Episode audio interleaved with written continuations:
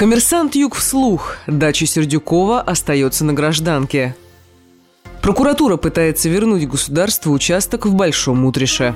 Арбитражный суд рассмотрит апелляционную жалобу военной прокуратуры в споре о законности приватизации участка в пригороде Анапы, на котором расположена так называемая дача Сердюкова. Вынесенное ранее решение о возврате участка государству отменено Верховным судом. В ходе новых слушаний суд принял сторону покупателя участка – компании «Сити Инжиниринг». Спорная территория была передана военному ведомству в 2010 году по просьбе министра обороны России Анатолия Анатолия Сердюкова. Затем участок был продан как непрофильный актив за 110 миллионов рублей. У государства есть правовые возможности для разрешения спора в свою пользу, считают эксперты. 15-й апелляционный арбитражный суд назначил на 20 марта слушание по жалобе военной прокуратуры Южного военного округа и Росимущества на решение арбитражного суда Краснодарского края, который 20 ноября прошлого года в споре с компанией Сити Инжиниринг встал на сторону коммерческой структуры, подтвердив законность приобретения обществом количеством участка площадью 0,9 гектара в селе Большой Утриш города-курорта Анапа. Двухэтажный гостевой дом, построенный несколько лет назад на участке, занимающем всю территорию небольшой косы, получил у местных жителей название «Дача Сердюкова», поскольку именно министр обороны России в 2010 году обратился в администрацию города с просьбой безвозмездно передать военным землю и три строения на берегу моря – гараж, летний домик и сторожку. Сердюков объяснял свою просьбу необходимостью возведения радиолокационных локационной станции для Черноморского флота. Рядом с участком расположено несколько объектов военной связи. Получив согласие муниципалитета, военное ведомство зарегистрировало свои права на участок и передало его окружному материальному складу ОМС Московского округа ВВС и ПВО. При приватизации участок был внесен в уставной фонд одноименного ОАО, которым руководил Максим Закутайло. В сентябре 2011 года ОМС признал находящееся на его балансе имущество в Анапе непрофильным и продал его Московскому московской компании City Engineering за 110 миллионов 400 тысяч рублей. В 2013 году Максим Закутайло стал фигурантом уголовного дела, в котором, наряду с другими эпизодами, фигурировала и сделка с участком в Анапе, который, как считает следствие, господин Закутайло и другие лица продали на 57 миллионов рублей дешевле рыночной стоимости. По предположению следствия, реальным владельцем недвижимости на берегу моря стал Валерий Пузиков, родственник Анатолия Сердюкова, о чем экс-министру обороны пришлось дать показания в качестве качестве свидетеля. Впрочем, в приговоре Максиму Закутайла в 2015 он был осужден на три с половиной года колонии за мошенничество, сделка с участком в Анапе не упоминалась. Уголовное преследование в этой части было прекращено. Одновременно с расследованием уголовного дела в арбитражном суде шли процессы по искам военной прокуратуры и Росимущества о возврате спорной земли государству. В 2015 году арбитражный суд Краснодарского края признал, что министр обороны был не вправе распоряжаться участком, который относится к особо охраняемым территориям находится в ведении Росимущества. Право собственности сети инжиниринга на участок было аннулировано. Однако в мае 2017 года Верховный суд согласился с доводами сети инжиниринга в том, что общество является добросовестным покупателем и не могло знать о возможных нарушениях в ходе приватизации земли, отменил все вступившие в силу судебные акты и направил дело на новое рассмотрение в АЭС края. Партнер юридической фирмы «Вегас Лекс» Игорь Чумаченко, руководитель практики недвижимость земля строительства, считает, что представителям госорганов при рассмотрении дела были допущены существенные просчеты, которые послужили основанием для отмены актов Верховным судом, в частности, ненадлежащий способ защиты. При новом рассмотрении представители госорганов не воспользовались возможностью представлять новые доказательства, в том числе о непропорциональности площади приобретенных объектов и участка. Строения занимают менее 2% территории, отметил юрист. Вместе с тем, по его мнению, есть правовые возможности для разрешения спора в пользу государства. Для этого, как считает Игорь Чумаченко, прокуратуре и Росимуществу следует тщательно проработать контрдоводы о добросовестности приобретателя с учетом существующего явного законодательного запрета на приватизацию участка в границах особо охраняемой природной территории. Также может быть рассмотрена возможность предъявления самостоятельного иска об истребовании части земельного участка, не занятого строениями. По мнению Романа Домащенко, управляющего партнера адвокатского бюро «Домащенко и партнеры», выкупная плата в сумме около 100 миллионов рублей за спорный участок – соответствует его рыночной стоимости.